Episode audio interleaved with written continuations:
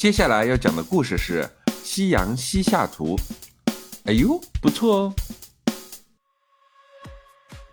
一天，吃过晚饭后的老爸拿了一本书，走到沙发前，一屁股坐了上去，翻起了书，看的是津津有味。这时候，儿子带着小伙伴们过来了。儿子从沙发背后看到了老爸光秃秃的后脑勺，突然灵机一动。对着小伙伴们说：“啊哈，我有好玩的东西了！”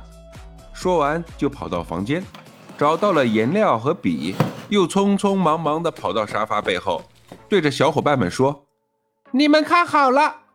说完就拿起了笔，开始在沙发的背后画了起来。不一会儿，儿子画出了一个像盘子一样的东西。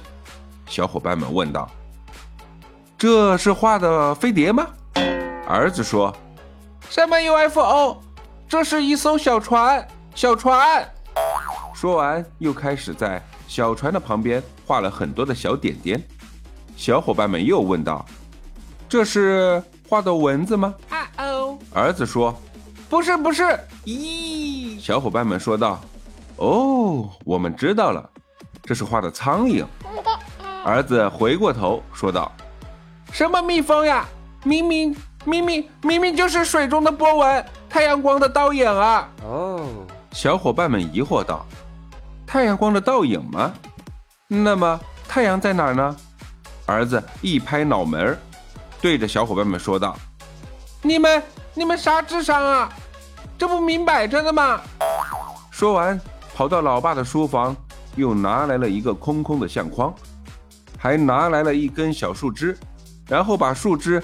粘在了相框的旁边，再把相框摆在了沙发背后，正好把老爸的后脑勺和刚才画的小船框到了一起，对着小伙伴们说道：“你们看，这光秃秃的后脑勺，不就是即将落下的太阳了吗？”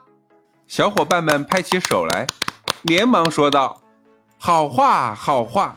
此情此景，我们要吟诗一首。”一轮光头映光芒，淡淡阳光洒海上，小船装上螺旋桨，就能起飞找月亮。儿子也拍起手来说道：“好诗好诗，就这文采，期末考试语文你们不得一百分，天理难容啊！”哈哈哈哈哈！